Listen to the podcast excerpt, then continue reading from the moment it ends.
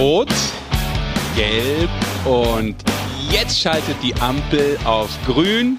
Wir können also loslegen und sondieren die Lage in der deutschen Eishockeyliga hier in die Eishockey-Show, powered by Magenta Sport. Einen schönen guten Tag. Einen schönen guten Tag. Hallo Goldi, hallo Basti. Einen wunderschönen guten Tag. Geht's euch gut, Freunde der Sonne? Ja, tatsächlich.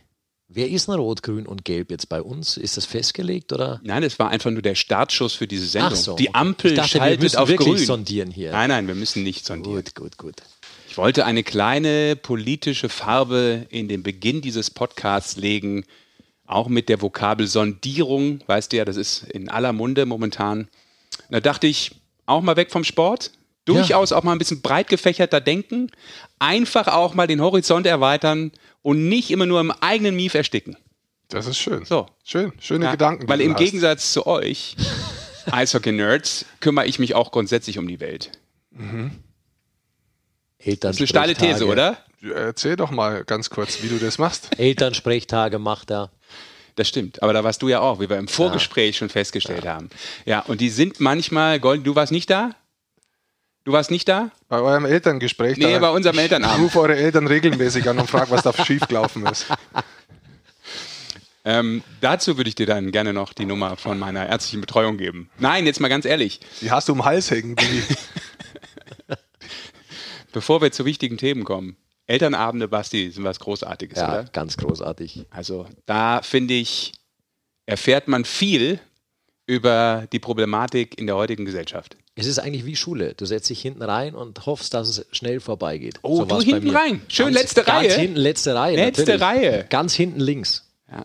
Wie zu Schulzeiten. Ja, bei mir aber in im Chemieunterricht hieß es dann immer, die letzte Reihe wird immer bevorzugt. Weil? Ja, weil der damalige Lehrer, Herr Galatzka, ja, natürlich immer wusste, die Schisser setzen sich in die letzte Reihe und hat dann aber immer, weil natürlich das irgendwann alle wussten, weil die Stufen ja durchwechseln, hat er irgendwann gesagt, die letzte Reihe wird immer bevorzugt, aber heute nicht. Der kam, glaube ich, ursprünglich aus Rumänien, glaube Da ich. ging es um die und hatte so einen Versuche leichten dann, Akzent und dann warst du in der ersten Reihe gepoppt. Ja, und dann ging es ran. Das ist natürlich Wenn ich eins nicht konnte, also auch das konnte ich nicht, Naturwissenschaften. sehr interessant, aber. Schule Genau. ist ein hartes Thema. Kommen wir Komm, zum. Sport. Ich bin in der letzten Reihe Doch nur nicht. deshalb gestanden, weil ich einfach mein eigenes Ding machen wollte. Das hat nichts damit zu tun gehabt, weil ich irgendwie Berührungsängste Ne, gehabt das liegt ja auch an deinem extrem lang aufgeschossenen Oberkörper. Ich meine, wenn du in der ersten Reihe gesessen hättest, hätte ja keiner was gesehen. Deshalb warst du ganz hinten, wenig Bein, aber extrem langer Oberkörper. Sel selten da, deswegen auch nicht vermisst in der letzten Reihe, vermutlich. Goldi ist der einzige Mensch, der den Körperschwerpunkt im oberen Bereich des Körpers hat. am Kopf, Ja, um genau zu sein. am Wasserkopf. Sehr gut. Es ist doch toll. Da haben wir viel gelernt zu Beginn schon mal. So ist es. Schule, schön. Die Schule des Lebens. Manchmal ja auch der Sport. Vielleicht kriege ich so irgendwie den Turnaround. Ja. Leute, bevor wir loslegen und uns um die Lage der Liga kümmern, äh, ich habe im Netz gesehen, dass es, weil ich auch so auf euch gucke, modisches Outfit, äh, ein neues Trikot geben wird für die deutsche Eishockey-Nationalmannschaft. Ähm, dann zum Deutschland Cup, äh, wo wir auch äh, teilnehmen werden. Also nicht auf dem Eis, sondern abseits des Eises. Ähm, ebenso ja auch dann für die Olympia-Qualifikation der deutschen Damenmannschaft für Parallel. Äh, genau parallel für die Olympia-Quali in Füssen. Und ich habe gedacht, was ist denn das? Ich habe am Anfang gar nicht erkannt, was das sein soll. Das Logo in der Mitte. Sehr, wie sagt man dazu? Ähm, Futuristisch, gewöhnungsbedürftig. Findest du? Ja, das sah so ein bisschen aus von der Entfernung. Auf dem Bild dachte ich, das hat so irgendwie was mit einem, als ich damals in Kairo war, so mit einem ägyptischen Hieroglyph zu tun. Ich habe das DEB gar nicht mehr richtig lesen können. Ernsthaft jetzt? Ja. Ich finde es jetzt äh, modern, aber im modern. ersten Moment hat es mir jetzt nicht so gefallen, ganz offen gesagt. Ich glaube, äh, insgesamt steht halt einfach der Gedanke dahinter, dass äh, der, die Herrenmannschaft und die Damenmannschaft im gleichen Trikot aufträgt. Und Das in find der ich cool. In der Sache vereint sind. Ich glaube, das ist das Erste. Das Zweite mit Das dem gut. modischen Aspekt habe ich mir noch nicht so wirklich hundertprozentig überlegt. Was man grundsätzlich bei dir auch jeden Tag sieht. Aber ich bin. Jetzt, wo ich so drauf schaue, finde ich das eigentlich sehr gelungen. Ja, dann, wenn du das doch für gelungen empfindest, dann würde ich sagen, lauf doch täglich damit rum, weil dann bist du in jedem Fall modischer gekleidet als sonst so. Weißt du, was ich eigentlich, wa- was für, mich, was für mich seltsamer ist als das Logo vorn drauf, ist, ist rot. Die deutsche Eishockey-Nationalmannschaft spielt ganz selten in roten Trikots und vor ein paar Jahren hatten sie das mal. Das war so eine Reminiszenz an die 60er Jahre auch beim Deutschland Cup. Irgendwie, es war so ein Orange-Rot.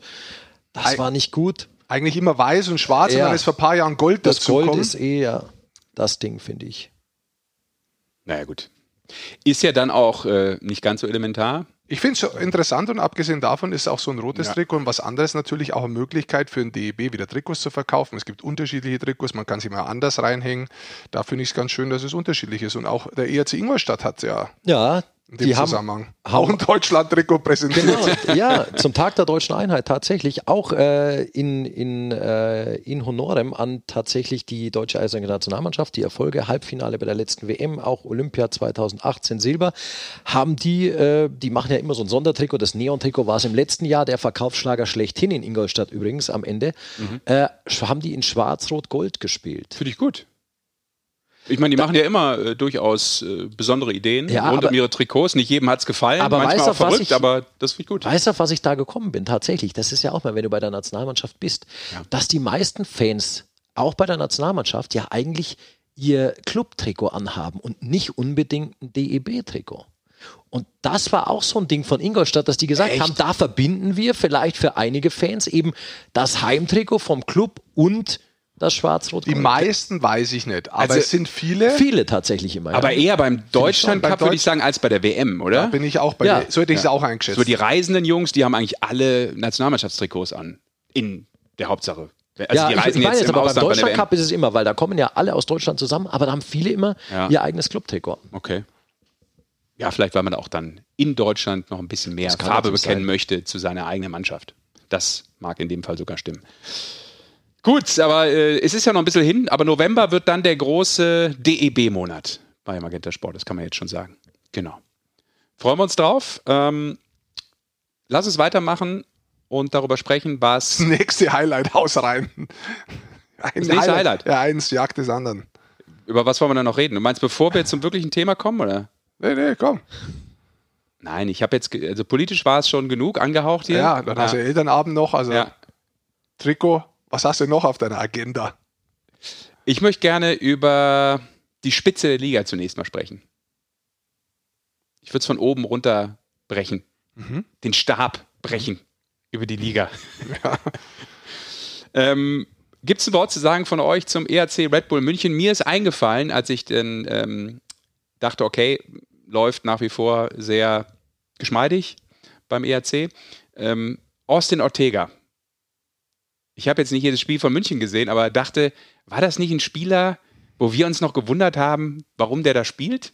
Müssen wir da irgendwie Abbitte leisten? Habe ich das richtig im Kopf oder ist da irgendeine falsche Erinnerung? Was bei mir durchaus mal passieren kann, dass die Festplatte nicht mehr arbeitet, weil nichts. langsam werde ich ja auch älter. Also erstmal muss ich sagen, ich, ich, bin- du bist ja eher der, der vom Detail vielleicht ins Größere geht. Ich bin der, der vom Überblick ins Detail geht. Ja. Von, der, von der Sichtweise. Jetzt bist du schon beim, beim mit kleinsten Spieler der Liga verschwunden.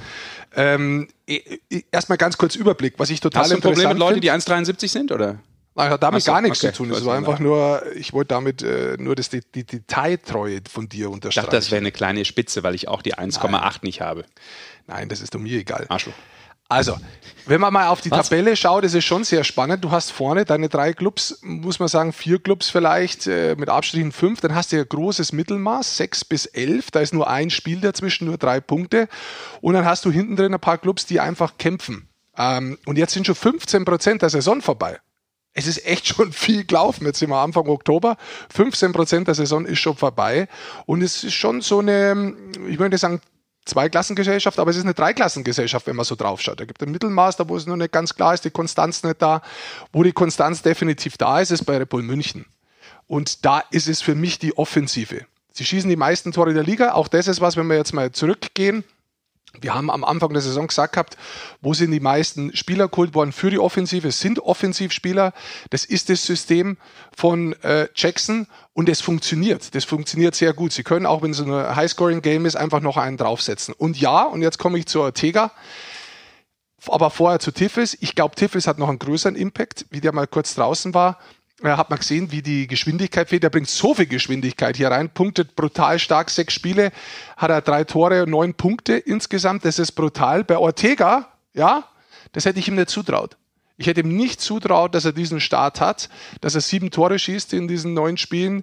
Ähm, auch die Art und Weise, wie er spielt, das ist für mich früher ein Spieler gewesen, ich sage es ganz offen, der eher auch mal fällt, äh, wenn es sein muss. Das ist ein Spieler gewesen, wo ich mir gedacht gehabt habe, ich weiß nicht, ob er die Qualität für München wirklich hat in der Importposition, muss ich sagen.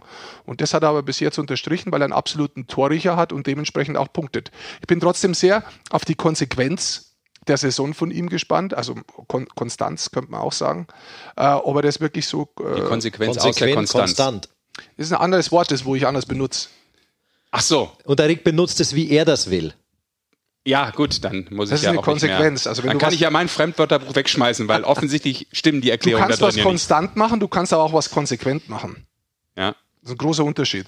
Stellt man sich oft nicht, kleine Differenzierung der beiden Wörter. Und für mich ist das in der Konsequenz verfolgt. Dann folgt es dann von außen betrachtet, oberflächlich ist es ja Konstanz. Mhm. Falls Sie jetzt verwirrt so. sein sollten, es gibt trotzdem weiterhin beide Wörter. Ja, natürlich. Die dürfen haben, Sie weiterhin beide, beide, einen, beide benutzen. Ja, absolut, aber es ist nicht das Gleiche. Das ist halt das Schöne, wenn man sich wirklich selber in seiner eigenen Welt so sicher ist und einfach das durchdrücken will, was man sagt und von sich so überzeugt ist. Das nennt ist. man das Pippi-Langstrumpf-Syndrom. Ich war am Wochenende gerade äh, auf, auf einem Kommunikationsseminar. Und da hast du es wieder gelernt, sowas? Ja, da habe ich erstmal gelernt, dass man erstmal verstehen soll, bevor man verstanden werden will. Das wäre auch was, das, wo ich jetzt euch nahelege. Ja. Genau, erstmal alles andere niederbügeln, um sich selber in den Vordergrund zu spielen. Das da würde ich ja dann funktioniert. Da Gutes ich, Seminar. Ja, da würde ich auch wieder dann nochmal zur Politik kommen. Da hat oh. nämlich mal Christian Lindner, den ich zitieren möchte, gesagt, ja, du musst ja erstmal oben was reinbringen, damit es auch unten, also beim Mund, wieder rauskommen kann. Mhm. Vereinfacht Gar nicht so falsch. Vereinfacht gesagt für Menschen, für dich. So, wir sind oh, bei Ortega. Nun gut. Wir sind bei Ortega, ja. Ja, das habe ich auf jeden Fall. Ich wollte dich damit nur anpieken, weil ich mich da so Hast schwach daran erinnern kann, dass. Ähm, ja. Und da muss ich sagen, hätte ich nicht so eingeschätzt.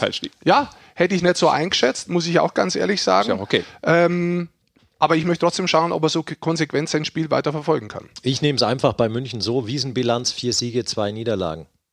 Mhm. Die haben ja große Wiesenspiele gemacht, obwohl es keine gab. Ja. Es gab ja so Hauswiesen, ne? Ja, genau. So, und, und so, wie sagt man? Ähm, Wirtshauswiesen. Wirtshauswiesen, genau, ja. Aber die haben ja einen großen Aufschlag gemacht, immer vorm Stadion mit Kapellen, mit was weiß ich allem. Die haben ja die Wiesen-Tradition fortgesetzt der Spiele. Vier Siege, zwei Niederlagen ja. in den sechs Spielen. Weil wir den ERC gerade angesprochen haben, ähm, Wolfsburg müssen wir natürlich auch nochmal einen Satz drüber verlieren. Weiterhin auch konstant da oben, mhm. weil sie konsequent gut spielen. Mhm. Oh, schau mal. Äh, München geschlagen zum Beispiel. Ähm, ich habe mal geguckt, äh, haben vier Spiele mit nur einem Torunterschied gewonnen, dreimal zu null. Also da ist so, weiß ich nicht, so eine, so eine, ist das Mentalitätsmonster, ist es äh, Lack, ähm, auch nur einmal mehr als zwei Gegentore. Also da ge ja, gegen Mannheim, da haben sie mal eine Reise gut, bekommen. Abwehr aber sicher gut, gute Importspieler tatsächlich finde ich in Wolfsburg und dieser Ein-Tore-Unterschied, den, den nehmen wir später hinten raus mal, weil wir haben das auch schon mal zum Thema gemacht, meine ich, in der Konferenz, Rick das ist immer eine Qualitätsfrage im Lauf einer Saison auch, ob du diese Spiele gewinnst oder verlierst. Mhm. Also ich sehe schon so, dass es eine Qualität ist, ob du mit einem Tor äh, das Spiel halten kannst und es auch zu einem Sieg führst oder ob du regelmäßig dran bist und dann letztendlich es aber nicht schaffst. Mhm. Und das kann auch gefährlich sein. In der, in der Gegenrichtung kann es sehr gefährlich sein. In der, in der positiven Richtung ist es so, dass dir das natürlich brutal viel Selbstvertrauen geben kann. Ähm, weil du immer Spiele gewinnst, die sehr, sehr knapp sind und damit kriegst du wieder ein Selbstvertrauen. Ja, egal was passiert, wir schaffen es irgendwie. Und genauso kann es aber in die Gegenrichtung, wenn du mit einem Tor Unterschied verlierst. Das ist gefährlich in der Mannschaft, weil auf der einen Seite bist du irgendwo zufrieden, weil du bist immer dran. Du bist immer dran und dann entsteht so ein Irrglaube, ja, ah, war ja nicht alles schlecht, war ja nicht alles schlecht. Äh, ganz ja. ehrlich, es gibt keinen Punkt für nicht alles schlecht, gibt es keinen Punkt. Es ist kein Ergebnis. Du hast 0, kein, 6, 1, 2, egal. Ja, du hast kein Ergebnis geliefert. Und genau, und jetzt komme ich da drauf, ob du 2-1 verlierst oder mal richtig eine auf den Arsch kriegst mit 0-6, kann so eine 0-6-Klatsche manchmal heilsamer sein, weil du dich danach zusammenreißt und alle sagen, ah, was ein Scheiß. Ja, das ist scheiße. So kann es nicht weitergehen. Und damit kann in der Mannschaft ein größerer Ruck manchmal entstehen. Wenn es negativ läuft, als wenn du immer dran bist. Das kann sein, das muss aber nicht zwingend so sein. Bei Wolfsburg ist es für mich wirklich, also was ist das Stärkste bisher? Die haben die zweitwenigsten Gegentore mhm. in der Liga. Äh, Unterzahl, Unterzahl, ja. Unterzahl nur einen Treffer bisher. Mhm. Also das ist wirklich überragend. In neun Spielen nur einen Treffer in Unterzahl. Wahnsinnsquote. Und Strahlmeier, die Spiele, die ich mir anschaue, auch gestern dieses Spiel am Sonntag, der hält dann halt, wenn es drauf ankommt, hält er die Dinger. Ja. Und er ist sicher, er strahlt eine Ruhe hinten aus. Und das ist ein großer, großer Unterschied momentan. Deshalb haben sie auch die beste Fangquote aktuell, ne? weil da ja. eben viel zusammenpasst dann. Der hat über 96,5% ja, ja. Fangquote momentan, Strahlmeier. Ja. Also das ist, das ist ein Wahnsinnswert. Kannst du ordentlich auf den Grill legen am Abend wenn du vom See heimkommst. Und er hat lustig getanzt auf dem Eis, habe ich gesehen, irgendwie so ein Social-Video. Hat nochmal nach dem Sieg so einen, so einen kleinen was ist Move lustig, mit den Fans gemacht. Was ist lustig tanzen für dich? Und was ist nicht lustig tanzen? Mach mal vor. Ich frage, ich frage nur kurz, ich, habe es nicht gesehen. Das ist ein Podcast, das ist, also das ist ein reiner so, Audio. Es kommt bald, die Videovariante, da mache ich es gar nicht einmal vor. Aber momentan Beschreib doch mal, was, was lustiges Tanzen für dich bedeutet. Naja, mit dem, äh, muss ich dir jetzt erzählen, mit dem Torhütergeraffel bist du jetzt ja auch nicht äh, der mobilste von allen, ne? Auf ja, Eis. So unmobil sind die Torhüter nicht. Nein, jetzt nicht, aber um. Gegenteil. Der Torhüter-Tanz ist ja mit das Schönste auf dem Eis. So. Und das sah lustig aus, fand ich. Hat sich aufs Eis geschmissen. Ich schaue es mir an. Ja, schau es dir mal an. In Libor Hudacek-Manier. Vermutlich. Ah, Julius Hudacek ist der Torhüter. Der hat doch immer, der hat da gerudert und was weiß ich, der hat. Äh, irgendwie ist der mit äh, Maskottchen geritten auf dem Eis, Schlitten gefahren. Das war doch der Don alles. Jackson, der auf dem Maskottchen geritten ist. Das war was anderes, ja. aber schon sehr lange schon, ja. Das kann man sich aber mal anschauen. Wer, wer das nicht weiß, es hat mal eine kurze Auseinandersetzung zwischen Maskottchen und Don Jackson vor vielen, vielen Jahren, in der American Hockey League, glaube ja. ich, war das, ja. äh, gegeben. Und das kann man sich immer noch wunderschön bei YouTube anschauen. We call it a classic. ja. Das ist wirklich lustig. Alles, was mit Maskottchen zu tun hat, ist lustig. Aber wollen wir noch ähm, zwei Sätze verlieren über Adler oder Gerne. über Mannheim, bevor wir ähm, auch einen Telefoncall machen müssten, glaube ich, zeitlich gesehen? Ja. We're under pressure here. We got a schedule. Also Mannheim ist auch da äh, relativ stringent, wie sie letztes Jahr gespielt haben. Ähm, da waren sie auch von den Gegentoren äh, sehr, sehr gut. Wieder die wenigsten Gegentore momentan. Ähm, was so ein bisschen auffällt und was ich schön finde aus deutscher Sicht, Wohlgemut, hat sich da super einbracht in die Mannschaft, ist momentan punktbester Spieler, ist immer noch jung, das darf man nie vergessen und kommt da wirklich in eine gestandene Mannschaft rein, hat momentan sieben Scorerpunkte, die meisten. Und Nigel Dorster, wo wir am Anfang gesagt haben, hey, der hat über Jahre hinweg die KHL mit dominiert, ist momentan so, auch wenn man ihm zuschaut, der ist noch nicht hundertprozentig bei seinem Spiel. Also mir geht es jetzt gar nicht um die Punkte, dass er in acht Spielen nur ein Tor hat oder drei Scorerpunkte, sondern so in Überzahl, wo er ist und die Positionen, die er ausfüllen soll, die Pässe, die man von ihm kennt, die Torgefahr, die er selber ausstrahlt, würde ich sagen, da ist er noch nicht hundertprozentig bei seinem System, bei seinem Spiel, noch nicht hundertprozentig ankommen in dieser Mannschaft. Aber ansonsten, jetzt kommen Spieler zurück von Mannheim, dieser Kader ist schon wahnsinnig stark, das kann man bloß immer wieder unterschreiben. Unfassbar Ausfälle und trotzdem ha. hast du einen Wahnsinnskader in jedem Spiel, den du da hinstellst. Das ist schon nicht so verkehrt. Und äh, neben Tim Wohlgemuth will ich da auch nochmal Nico Kremmer erwähnen, der ja. auch wieder überragend spielt in der Saison tatsächlich. Die Art und Weise ist bei dem halt so schön. Genau, da geht es auch gar nicht um Punkte. Der punktet in diesem Jahr auch, punktet? aber es geht bei dem wirklich nicht um Scorerpunkte. Das ist richtig. Der bringt wirklich so viel Energie aufs Eis. Du kannst ihn brauchen. Er spielt so mannschaftsdienlich und hat aber mehr Zug zum Tor entwickelt, finde ja. ich, weil er sich durch seine Spielweise Selbstvertrauen geholt hat, über das letzte Jahr hinweg, über die WM hinweg, mhm. jetzt wieder aufbaut und du siehst in seinem Spiel immer noch eine Entwicklung. Auf der, das ist nicht nur kämpferisch und von der Schnelligkeit her, sondern das eine bedingt das andere und dann kommt noch mehr draus. Also das ist schon schön zu sehen, wie sich der sein Selbstvertrauen weiter aufpumpt und hat. Und ich kann mich noch erinnern, dass Nico Krämer mal eine Phase hatte als Stürmer und das ist nicht einfach, da hat der 64 oder 65 Spiele lang kein Tor geschossen. Ja, boah, stimmt. Ja, ja das ist hart. Also die, vielleicht lag es auch daran, dass sie verloren haben, weil die ja nicht dabei waren, die Jungs. Ähm, aber Eisenschmied zurück, ne? Das ist, der ist. Ähm, auch wieder zurück, ja. Ja, das zurück. wechselt sich ja da immer ab, raus, rein. Seitdem Weiterhin viele Verletzte, ich, aber genau. die Jungs kommen auch zurück bei Mannheim, ja. Aber Düsseldorf macht es natürlich nach wie vor gut mit einem Punkteschnitt von zwei. Da kann man durchaus mitreden da oben in der Tabelle. Wo hast du gesagt, beginnt das Mittelfeld? Ab der sechs schon, aber mit sechs wäre es dann noch drin.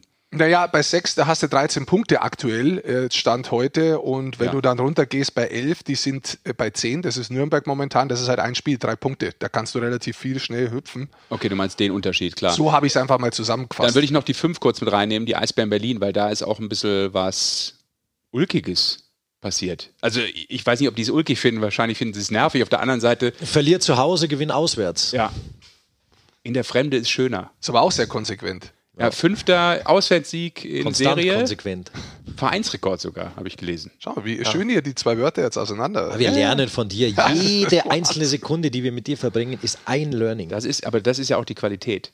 Zu, learn, zu lernen To learning. und, und sofort das Ganze dann auch ins Leben Umsetzen, zu ja. integrieren. Mhm. Also wir adaptieren und sofort wird es rausgeblöckt Ja. in den Orbit. Ja, das ist Also ich meine, Eisbären Berlin, auf der nicht immer gut, aber können wir zurückkommen zum Thema. Ja, aber also bei den Eisbären, ich habe ein paar Spiele von denen wirklich gesehen. Ähm, ja, alle Auswärtsspiele gewonnen, daheim alles verloren momentan. Ähm, ich könnte ihnen aber nicht den großen Vorwurf machen. Ich glaube bloß, dass sie in der Chancenauswertung bei den Auswärtsspielen stringenter sind.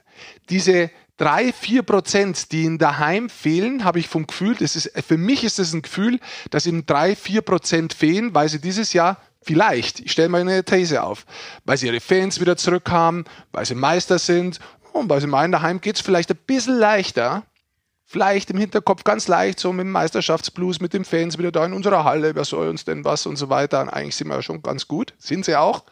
Sie haben diese Chancen auch, aber ich glaube, dass sie drei, vier Prozent an Konzentration, die da fehlen, genau aus diesem Grund, die Tore sind, die sie da nicht machen. Und wenn sie auswärts sind, hast du automatisch vielleicht eine kleine Anspannung mehr, weil du ja sagst, hör mal zu, auswärts, ah, da müssen wir uns ein bisschen mehr fokussieren. Und hast du nur drei, vier Prozent mehr und dann gehen diese Dinger rein. Und das ist für mich, wenn ich die Spielweise anschaue, momentan die, der einzige Unterschied, weil die haben so viele Chancen. Äh, eigentlich, die, die könnten Spiele noch deutlich höher gewinnen. Ja, wir müssen uns aber keine Gedanken, glaube ich, machen, dass die Eisbären kein Heimspiel in der Saison gewinnen. Das wird nicht passieren. Das glaube ich auch nicht, aber wie gesagt, wenn man das so anschaut, wir haben am Anfang gesprochen, so Meisterschaftsblues, ich glaube, wenn er zu spüren ist, dann ist er daheim zu spüren. Ja, aber dafür kommen sie ganz gut durch tatsächlich. Absolut. hast, ja. Also ich, Ja, kriegst vielleicht jetzt so ein leichtes Gefühl von, okay, jetzt müssen wir aber mal langsam, ne? Und dann hast du auf jeden Fall, bevor du aufs Eis gehst, schon zu Hause so einen Gedanken, wird mal Zeit für unsere Fans. Und dann hast du auf jeden Fall ein, zwei negative Gedanken, die normalerweise nicht dabei sind, vielleicht. Aber ja, äh, wie du schon sagst, wäre ja ein Unding, wenn das nicht bald passiert. So, du komm. hast vielleicht noch da bei, bei Berlin, da muss man ein bisschen genauer drauf schauen, Kevin Clark ist noch nicht so auftaucht. Das haben wir es vorher von Nigel Dawes gehabt, wir haben den ja auch mal rausgestellt gehabt, so, das sind eigentlich große Köpfe bei Neuzugängen. Der hat noch nicht so die Rolle gefunden, finde ich, naja, wie er mal gehabt hat. Also, dass er wirklich so auffällig ist. Aber da gibt es einige Spieler, auch Urbas zum Beispiel, ist noch nicht in seiner Position. Oder auch Leblanc in Augsburg ist noch nicht so, wie man ihn zum Teil kennt. Also es gibt ein paar Spieler, ähm, die vielleicht noch nicht komplett ihre Rolle, und es sind ähnliche Spieler, so kleinere Wirbel, äh, Urbas nicht jetzt, aber so Wirbelwindspieler, die technisch gut drauf sind und dann auch wirklich mal Spiel an sich ziehen können. Urbas kommt eher von einem anderen Spiel, von einem sehr überdachten Spiel, guter Schuss, Überzahl, Punkte und so weiter. Aber da sind noch ein paar Spieler, die vielleicht noch nicht so weit sind. Auch interessant, wie sich die weiterentwickeln. Nur der Kollege Nöbels wieder solide am Start. Ja, das, diese Reihe ist halt schon fett. Das muss man einfach Der macht- sagen. Ja. Also, ich meine, das meine ich. Ich meine, äh, was Nöbels, Byron und Pföderl sich jedes Spiel für Chancen rausspielen, das ist unglaublich. Das ist unglaublich. Die könnten jedes Spiel theoretisch allein gewinnen durch ihre Torschancen, Ja. wenn sie es reinmachen. So viel Bock auf Hockey, wie die haben. Ja, das ist echt brutal. Und dann hast du natürlich noch so einen Matt White drin, der auch schon sechs Treffer hat. Da, wo es einfach passt, der hat jetzt am Wochenende eine unter die Latten reinlassen von draußen, von einem Winkel. Also, das sind schon, da ist schon Qualität da. Keine So, Frage. komm, Mittelfeld. Das Mittelfeld. Wer ist der Zehner? Wer ist der Spielmacher im Also, Mittelfeld? oder wollen wir jetzt kurz äh, über den Sechsten sprechen und da den Anruf Ja, tätigen? gerne. Weil dann können wir danach nochmal mehr ins Mittelfeld abdriften. müssen ja nicht alle durchgehen, aber Nein, ich wollte jetzt auch nicht über jeden sprechen, aber vor allem äh, ein, zwei Mannschaften liegen mir noch auf dem Eishockeyherzen. Bei Ja. denen es vielleicht nicht so gut läuft. Aber das betrifft nicht die Mannschaft, über die wir jetzt sprechen wollen. Die Kölner Haie. Und wir callen mal durch beim Cheftrainer. Bei Uwe Krupp. hatten ja am Sonntag frei. K-R-U-P-P. Björn, jetzt muss ich aufpassen. Einen richtigen anrufen. Genau. Und jetzt Spannung. Klingelt gar nicht, Goldi. Hast wieder irgendwas nicht hochgeschaltet hier? Ah, es dauert ein bisschen länger mit der Verbindung hier. Hallo? Uwe, grüß dich. Hier ist die Eishockey-Show. Rick, Sascha und Basti. Grüß dich. Hallo Sascha, hallo Basti. Hi Uwe. Ja, schön, dass du Zeit hast. Ähm, wir wollen mit dir ein bisschen quatschen über die Kölner Haie, logischerweise. Aber zunächst mal, Uwe, ähm, weil ihr ja ein bisschen Ruhepause hattet, wenn man so möchte. Ähm, war eine kurze Abschaltzeit möglich oder wie vertreibst du dir dann so das Wochenende? Schaust du Eishockey rauf und runter oder ist so ein spielfreier Tag auch mal ein bisschen Freizeit drin? Ja, das ist so eine Kombination, würde ich sagen. Ich glaube, für, für die Spieler ist, glaube ich, ganz wichtig, dass die mal ähm, wenn wir die Möglichkeit haben, denen einen Tag oder zwei freizugeben. Das ist selten während der Saison, dass wir die Möglichkeit nutzen. Ähm, und für mich, ja, du hast dann schon auch einen Tag oder so, aber gestern war ein Spiel da haben dann wieder Mannschaften gespielt, gegen die wir als nächstes spielen und dann schaust du natürlich die Spieler an und ähm, du bleibst schon irgendwie noch ein bisschen dabei. Ja, und wissen eigentlich, glaubst du mittlerweile mit all deiner Erfahrung, wissen die Spieler grundsätzlich jetzt nicht nur bei den Kölner Haien, sondern bei allen Teams, wo du bislang unterwegs warst, wissen die eigentlich, wie 24-7 so ein Eishockeytrainer-Job eigentlich ist? Machen sich da manche eigentlich falsche Vorstellungen? Du, ähm, das ist eine gute Frage. Ich glaube schon, dass die einiges mitbekommen. Die sehen also schon, ne, dass unser Auto vormittags da geparkt ist, bevor der erste da ist. Die sehen, dass unsere Autos immer noch da stehen, wenn wir fahren. Ich denke schon, dass im Laufe der Zeit dass das auch einen Eindruck hinterlässt, dass sie verstehen, was wir machen und, ähm, und dass sie auch sehen, wie genau wir uns jetzt mit unseren Spielen beschäftigen, ähm, natürlich auch mit dem Gegner. Also die, ich glaube, wir bekommen mittlerweile schon, also in meiner Generation, ähm, wir haben, glaube ich, nicht so viel, äh, nicht so viel Arbeit da oder gab nicht die vielen, diese ganzen, ähm, dass die, die, das Spektrum war nicht so groß, was, auf was du dich alles einlassen kannst als Trainer. Jetzt ist ja, geht es ja eigentlich fast darum, dass du erkennst, welche Sachen für dich nützlich oder für deine Mannschaft nützlich sind von den ganzen Sachen, die dir zur Verfügung stehen. Und ähm, äh, zu meiner Zeit, also als Spieler, war das vielleicht nochmal noch mal eine andere Sache. Also wir reden über VHS-Tape, linke, linker VHS-Spieler zum rechten VHS-Spieler aufnehmen und so. Ne? Also äh, wie gesagt, hat sich schon einiges geändert. Aber die kriege ich schon mit, dass wir da viel machen und äh, ich glaube, die meisten Spieler schätzen das auch. Ja, wir müssen ganz kurz jetzt für unsere Zuhörerinnen und Zuhörer etwas jüngerer Natur ganz kurz sagen. VHS, das gab es wirklich mal, genau wie Betamax sozusagen, ein äh, Videosystem. Genau. Damals in der grauen Vorzeit. Alles klar. Schön, dass wir uns nochmal daran erinnert haben. Danke, Uwe. Ja. Du, Uwe, es hat sich ja ein bisschen was geändert äh, insgesamt von der letztjährigen Saison zu dieser Saison. Fans sind wieder da, alles ist ein bisschen anders, man hat ganz andere Möglichkeiten.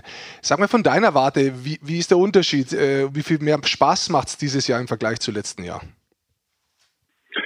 Ja, also das ist natürlich ein, der, der Unterschied ist riesig. Also in dem Moment, wo du, wo du Fans in den Stadien hast, ob das nun auswärts ist oder zu Hause, die Atmosphäre ist halt so, wie wir sie gewöhnt sind. Und wie wir eigentlich unser ganzes Leben haben wir in dem Umfeld verbracht. Und äh, die letzte Saison war in dem Sinne schon ja ein gewisser, ja, ein gewisser Schock, äh, irgendwie eine so eine so eine Kopie von dem, was wir normalerweise machen, aber eher eine Schwarz-Weiß als Farbe. Ne? Und das ist also, ähm, das war, glaube ich, für uns alle eine, eine, eine, eine Umgewöhnung, aber auch, ich glaube, was bei uns natürlich in Köln jetzt ein großer Faktor war, dass wie sehr uns diese Situation natürlich beeinträchtigt hat in allen Belangen. Also jetzt nicht nur reden von wirtschaftlichen und äh, von all, in, in allen Bereichen sind wir, hat uns das natürlich hier ähm, ja schon die Beine weggehauen. Also wie gesagt, wir können auch ganz klar sagen, dass also Eishockey in Köln in der Pandemie funktioniert nicht.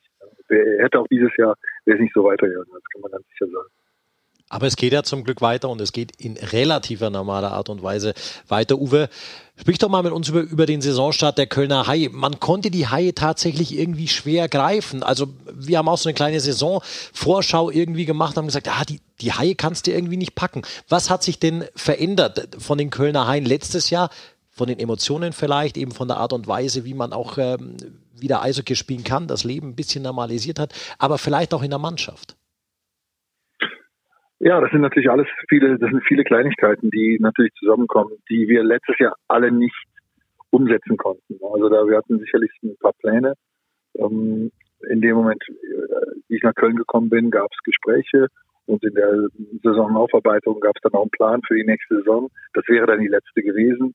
Und äh, das war natürlich dann, ja, die, die Corona-Pandemie hat uns natürlich komplett ausgebremst. Und nicht nur gebremst, so wie das vielleicht bei allen Mannschaften der Fall war, aber bei uns war es ja tatsächlich äh, so, dass wir unter ganz normalen Umständen äh, hätten wir ja normalerweise die, den, die, den Laden abschließen müssen. Und äh, dann wäre ja auch hier Eishockey, Profi-Eishockey in Köln, hätte dann auf einem, äh, wenn es überhaupt nochmal stattgefunden hätte, auf einem anderen, äh, auf einem anderen Level stattgefunden. Und das, dieses Ding geht natürlich dann unter.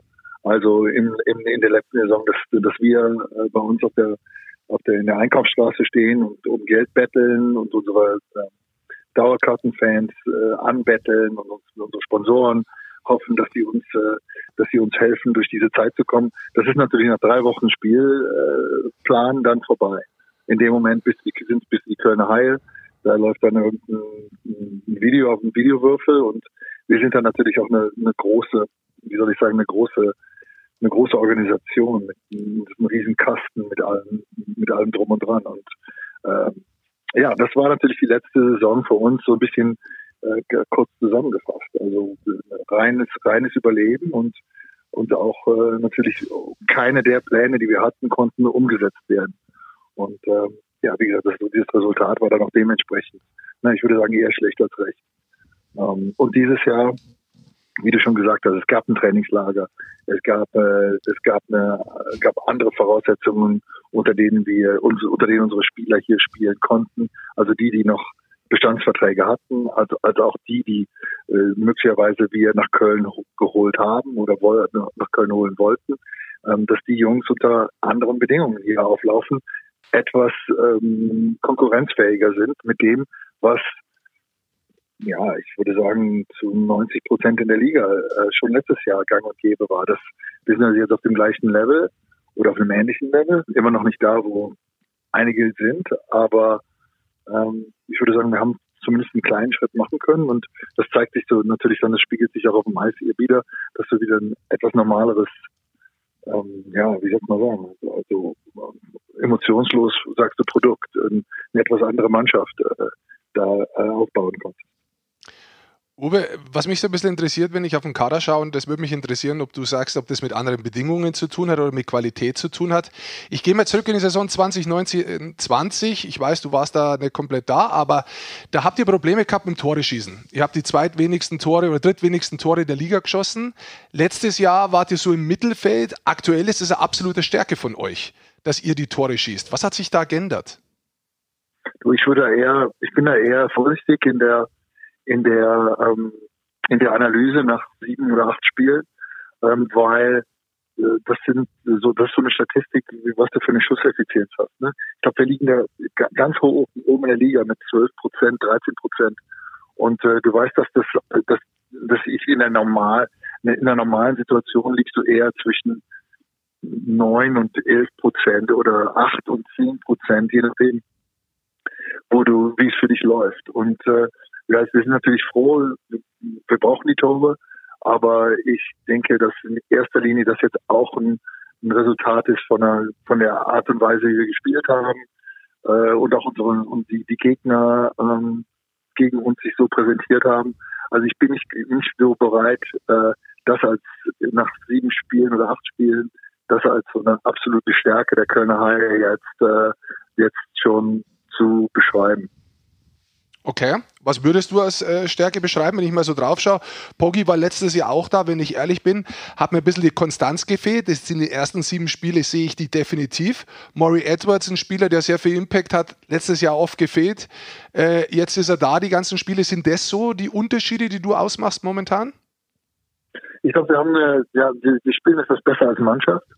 Ähm, wir sind nicht nur, wir hatten auch letztes Jahr schon, wir hatten schon richtig gute Spieler in der Truppe aber so, so uns hat so uns hat so die, die Binde, die Bindeglieder gefehlt in der in der Mannschaft. Also äh, dass du dass du nicht so ein großes Gefälle hattest in den in den verschiedenen Reihen, dass du ähm, ein bisschen mehr Ausgeglichenheit hast, wenn du schaust, wie sich die Eiszeit verteilt im Moment über vier Reihen. Das ist äh, ja, es ist sehr ausgeglichen. Also das ist viel ausgeglichener als jetzt, wenn du Mannheim schaust oder München. Ne? Das ist also, wir sind tatsächlich, wir müssen mit vier Reihen spielen, wir müssen mit vier Reihen arbeiten und wenn wir das, wenn wir das können mit der Tiefe im Kader aufgrund von Verletzungen, wir trotzdem ähm, so auftreten können, dann sind wir auch in den Spielen. Also das, äh, ich glaube, wir haben kein Spiel gespielt, wo ich sagen würde, wir waren dominant. Ähm, ich glaube eher, dass es alles immer auf das Messerschneide steht. Ähm, das geht drum, oh, das macht der, der Justin macht einen Safe oder der Thomas macht einen Safe für uns. Und auf der anderen Seite rutscht einer rein oder ein Powerplay schießen wir eins. Also es ist eine, wie gesagt, eine ganz knappe Angelegenheit. Ähm, aber ich glaube, es basiert auf einer gewissen Ausgeglichenheit in den Reihen und, äh, und einer mannschaftlichen Geschlossenheit diese mannschaftliche Geschlossenheit, Uwe, was ja in, in Köln ein paar Jahre zuvor vielleicht auch nicht so gang und gäbe war, junge Spieler einbauen. Ähm, da legst du mittlerweile sehr viel Wert tatsächlich drauf. Ihr bringt immer wieder jetzt neue junge Spieler rein. Muss ja nicht unbedingt mit der U23-Regel zu tun, aber wie wichtig ist dir das und, und wie sehr schaffst du es, die gleich in den kompletten Spielbetrieb mit zu integrieren? Weil du ja sagst, es ist wichtig, dass wir mit vier Reihen auch gehen. Ja, die gehören natürlich dazu. Das ist also, das ist, da gibt es gewisse Auflagen natürlich, die, die, wir haben. Wir haben diese U23-Regelung, das sind jetzt drei Spieler in, in, in der Aufstellung. Ähm, aber wenn, man muss auch sagen, das ist ähm, diese U23-Jungs, die müssen dann auch einen Job machen. Also das heißt, ähm, du bist jetzt nicht nur nicht nur in der Ausbildungssituation mit diesen U23-Spielern, und äh, ich glaube, gerade die letzte Saison haben die bei uns sehr viel Eiszeit bekommen, mit Ausnahme von Nürnberg. Ähm, haben wir die meisten Minuten von U23-Spielern gehabt in der Liga. Und das macht sich auch etwas dieses Jahr bezahlt. Also dieses Jahr, das eigentlich, äh, ich würde mal sagen, das äh, äh für mich jetzt eine Enttäuschung war, ähm, hat sich dann aber im, im Hinbegriff auf die Entwicklung der jungen Spieler macht sich das dieses Jahr be, also äh, bemerkbar, dass du mit Schurgott, ähm, jetzt hat der Louis Öffing letztes Jahr nicht so viel, nicht bei uns gespielt, sondern die, die Saison in Bad Nauheim verbracht, aber trotzdem hat er ähm, ein Jahr noch gehabt und äh, auch ein äh, Klötzel macht einen guten Job. Also Zenhen setzt da an, wo er aufgehört hat. Ukbikele nach wie vor in der U23 wegen äh, Marcel Barinka. Also du kannst ja bei uns da in jede in jede Abteilung reingehen ähm, und die sind dann sind halt eine sehr junge Truppe in dem Bereich, die von der von der letzten Saison so unangenehm das war für viele für uns in vielen Bereichen, hat, hat gerade die Kategorie davon profitiert und wie mhm. gesagt, und dieses Jahr hilft uns das dann auch wieder mit der Ausgeglichenheit und den vier Reihen und dem allem, was ich vorhin schon angedeutet habe. Uwe, das, das ist äh, sehr tiefgreifend tatsächlich. Vielen Dank dafür. Lass uns mal auf die einfachen Sachen kommen. Wie viel Spaß macht es denn tatsächlich auch dir als Coach dieser Mannschaft in diesem Jahr dann wieder? Ja, du schaust natürlich gerne in der Mannschaft, du arbeitest gerne mit einer Mannschaft, wo du das Gefühl hast, die sind, die sind A, die sind total engagiert. Also die sitzen nicht da und warten auf Instruktionen und, äh, und äh, machen das dann, so wie du ihnen das gesagt hast, sondern eher eine Mannschaft, die Fragen stellt, die engagiert ist, die äh, ähm, die sich, äh, die halt, wie soll ich sagen, wo das Team jetzt nicht nur aus den Spielern besteht, sondern dass das Ganze eine Gruppe ist, mit dem Trainer gespannt zusammen, die ähm, gemeinsame Ziele hat und dann auch die Problematiken, die sich im Laufe der Zeit ähm, entwickeln, bei den Spielen natürlich, ähm, die dann, wo dann gemeinsam Lösungen gefunden werden und wo auch alle gehört werden. Und in dem Moment glaube ich, wo du, wo du eine Gruppe hast, die da das Gefühl hat, äh, ihre, ihre, ihre Stimmen äh, werden gehört und äh, wir arbeiten alle zusammen und versuchen in diesem Prozess uns weiterzuentwickeln als Team, ähm, dass da, dass da jeder seinen Beitrag leisten muss. Ähm, in dem Moment hast du natürlich als Trainer dann auch Spaß. Und das ist, äh, wie gesagt, ich glaube, das ist dies Jahr eine Mannschaft, wo wir bisher viel Freude dran haben. Immer noch alles sehr früh in der Saison. Wir wissen, wie die, wie so eine Mannschaft lebt und wie sich auch das, das die Form der Mannschaft ist lebendig. Das geht nicht, das ist nicht einfach gut und bleibt gut, sondern das äh, wird nochmal, das wird schlecht und dann, wenn du glaubst, es kann nicht schlechter werden, wird es nochmal schlechter, bevor es wieder besser wird. Also das ist eine, wie gesagt, eine sehr, sehr lebendige Sache äh, mit der Mannschaft, aber das ist eine Truppe hier, die ähm, wirklich, ähm, ja, die wirklich äh, von, von Beginn an eine sehr gute Atmosphäre hatte, sehr gute Einstellung zum Arbeiten hat. Und äh, ja, bisher haben wir halt auch in den Spielen, wo wir nochmal ein Tor brauchten, dann das Tor geschossen. Aber grundsätzlich die Arbeitseinstellung war eigentlich immer das, was äh, hängen bleibt, auch in der Arbeit als Trainer. Und die ist sehr gut dort. Eine letzte ganz kurze Frage habe ich, weil wenn ich so drauf schaue, fällt mir einer auf. Mo Müller, nach dem Motto alter Hase, neue Tricks, jetzt punktet er dieses Jahr auch. Was hast du mit ihm gemacht? Ja, Was ist da los? Ja, der, der, der Punkt ist, ich glaube, der Moritz ist so ein ganz interessanter, ganzer Spieler. Ähm, wie gesagt, ich, ich habe eine lange Historie mit dem bis zur, was weiß ich, U18, U20-Zeit. Und ähm, ich glaube, dass der heute an einem Punkt ist als Spieler, wo er sich genau kennt, der weiß, wer er ist.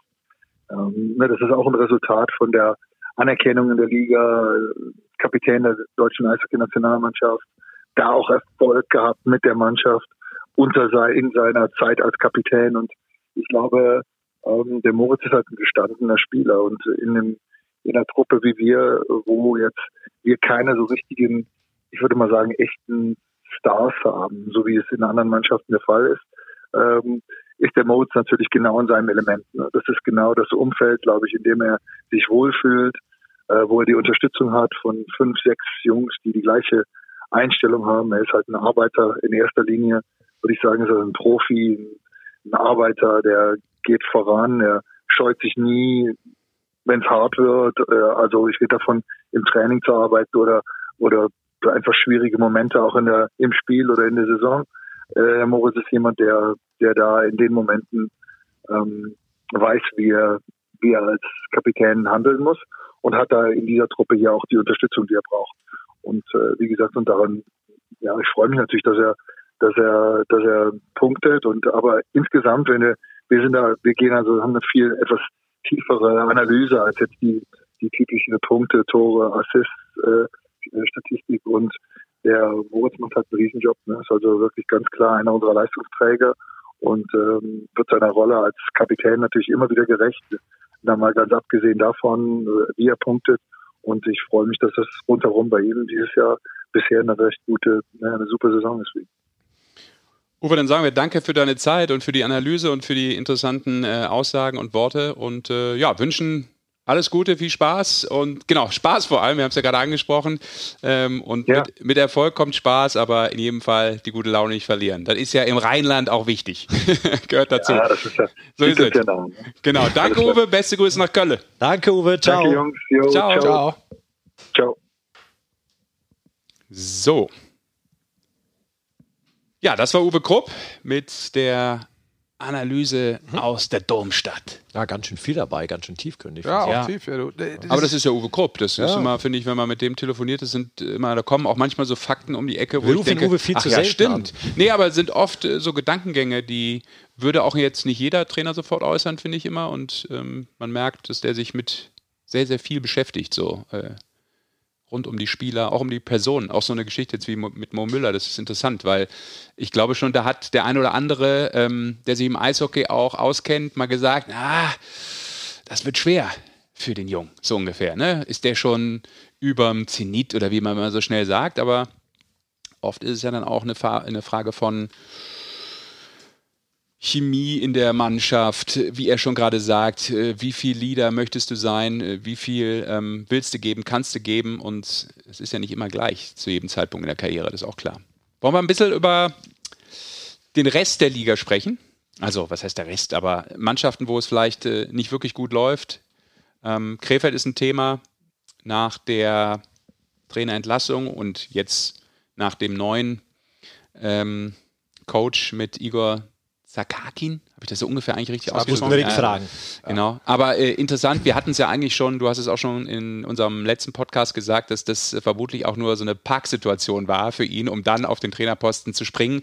Ähm, jetzt ist er da. Was hat sich im Positiven verändert?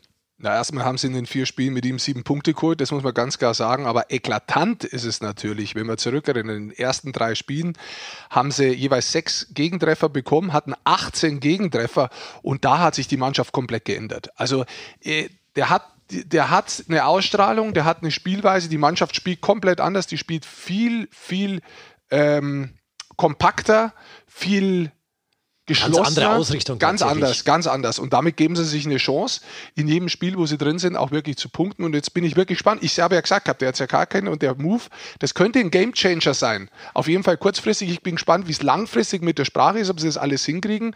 Aber das ist für mich ein Gamechanger, dass der die Mannschaft jetzt führt und das sieht man auch schon im Punkt. Plus, man hat im Moment mit Oleg Schilin echt einen Torhüter drin stehen. Überragend. Äh, Auch deshalb Gegentorschnitt halbiert in den Ja. Spielen jetzt. Also vielleicht Ich mein- insgesamt ein Punkt. Ja, und spektakulär ist er auch. Am noch. Sonntag, am Sonntag war das Spiel äh, München, da haben sie gepunktet gegen München. Äh, da hat er über 50 Torschüsse bekommen und hat überragende Saves gehabt. Also tatsächlich äh, hat es ja natürlich jetzt auch was damit zu tun, dass der dementsprechend hält. Aber die Hintermannschaft spielt auch anders und gibt mehr Support. Also das muss man auch ganz klar sagen. Okay. Haben wir das abgehakt? Wo ich mir mehr so Gedanken mache momentan ist bei Straubing und bei Schwenningen. Straubing, lass uns da ganz kurz einen Satz, ich glaube sechs in, in a row jetzt ja, verloren. sechs Ne? voll in Folge. Und das ist tatsächlich erstaunlich. Kannst dich erinnern, Rick? Erster Spieltag, wie die zu Hause gegen Mannheim gespielt haben, das war intensives, schnelles, überragendes Eishockeyspiel. gespielt haben, nach vorne. Gespielt das haben, ist ja, auch, die auch. Sache, nach vorne gespielt haben. Und äh, jetzt haben sie die meisten Gegentore der Liga aktuell. 36 Gegentore in neun Spielen. Da muss ich auch sagen, natürlich sind da unheimlich viele individuelle Fehler drin. Sie geben Konter ab, manchmal stimmt die Zuordnung nicht. Also es ist Klassiker. Du findest quasi bei den Gegentore alle möglichen Fehler und dann kommt dazu, das Kahunen hat mich nicht so wirklich überzeugt. Also bei, bei, bei vielen Treffern ist er nicht der hundertprozentige Rückhalt und da weiß man nicht, wer hat das einen angesteckt, die Mannschaft ein Torhüter, da in die Richtung, wo kommt's her? Aber auf jeden Fall haben sie sich jetzt da mit den Gegentreffern ähm, was, was, was eingefangen. Das dauert erst wieder Zeit, bis du das drehst und bis es in die andere Richtung geht. War im letzten Spiel schon besser, bloß dann triffst du auf einmal vorne nimmer. Das ist halt dann auch das, was dazu kommt. Ich finde das tatsächlich auch ein bisschen seltsam. Ich meine, der Basti Vogel hat denen letztes Jahr komplett die Playoffs ermöglicht, weil da hat man ja auch schon auf der Importposition relativ daneben gegriffen, auf der Torhüterposition. Der hat den die komplette Saison durchgespielt, der hat richtig gut gespielt und der hat von Anfang an eigentlich kaum Vertrauen bekommen und der Kahunen wird weiterhin immer vorgezogen. Finde ich ein bisschen erstaunlich tatsächlich. Ja. Last but not least, Swanningen, the Wild Wings. Ja, Da muss ich sagen, What's also, happening? wir haben ja da mal gesprochen und haben am Anfang gesagt gehabt, okay, die schießen keine Tore. Äh, Dann habe ich gemeint, sie haben sich freigeschossen bei dem 8 zu 3 gegen Nürnberg. Ähm, ja, ich weiß nicht, jetzt haben sie wieder zwei Niederlagen in Serie. Sie haben von den 20 Treffern, die sie insgesamt erzielt haben, ja, das sind die 20, zwei, zweitwenigsten, da haben sie fast die Hälfte, neun Powerplay-Treffer, also fast die Hälfte der Tore schießen sie nur in Überzahl. Die, die, die Überzahl- und Unterzahlstatistik ist immer noch sehr gut. Aber trotzdem bei 5 gegen 5 passiert letztendlich zu wenig. Und wenn man da mal hinschaut, Lund und Burström, das sind zwei äh, Neueinkäufe gewesen. Da hat man sich viel, auch offensiv, glaube ich, bei 5 gegen 5 erwartet. Lund noch kein Treffer bisher, Burström nur einen, auch nur einen Scorerpunkt. Also da fehlt bei 5 gegen 5 fehlt bei mir noch ein bisschen die Durchschlagskraft in meinen Augen, ähm, obwohl sie die Chance haben, schon jetzt in den letzten Spielen eigentlich auch hätten gewinnen können. Ich hoffe tatsächlich, ich hoffe tatsächlich in Schwenningen, dass man, dass man da trotzdem nicht in Panik verfällt jetzt, weil ich glaube, die sind insgesamt gut aufgestellt. Sei es vom Sportlichen, sei es vom Coaching, sei es auch von der Mannschaft. Ich, ich hoffe, dass man da ein bisschen geduldig ist. Die haben zwei sehr interessante Spiele, Freitag, Sonntag. Kann man übrigens bei uns wieder schauen in der Konferenz. Sehr interessante Spiele. Da bin ich gespannt, wie es da weitergeht. Ansonsten kann ich mir vorstellen, dass man da schon hektisch wird. Ja. Insgesamt so ein paar coole Matchups. Ich habe hier nochmal 10. Oktober ist unter anderem im Straubing gegen Krefeld auch dann ein interessantes Spiel. Ja. Falls das noch nicht aufgetaucht ist, gerade in unserer Analyse. Weil ich musste parallel nämlich hier gerade schon checken, wann meine Bahn fährt. Natürlich. Ich muss dringend los, Leute. Ja, wir können auch zumachen, sehr. Panik, weil du von Panik äh, sprachst. Dann machen ich wir muss jetzt zu, den Panik-Button drücken. Drück. Donnerstag geht's weiter. Jawohl. Ganz kurz für euch. Donnerstag geht's weiter. First Row Live Nürnberg gegen Berlin und dann ab 19 Uhr Freitag Konferenz oder Einzelspiele, wie ihr Lust habt. Passiert viel. Sonntag volle, voller Tag Wie Eishockey. immer. Wir freuen uns, wenn ihr reinschaut. Ganz genau, so sieht's aus. Und wenn ihr hier reinhört. Danke. Macht's gut. Wir hören und sehen uns in zwei Wochen. In zwei Wochen. So ist es. Bis Ciao. bald.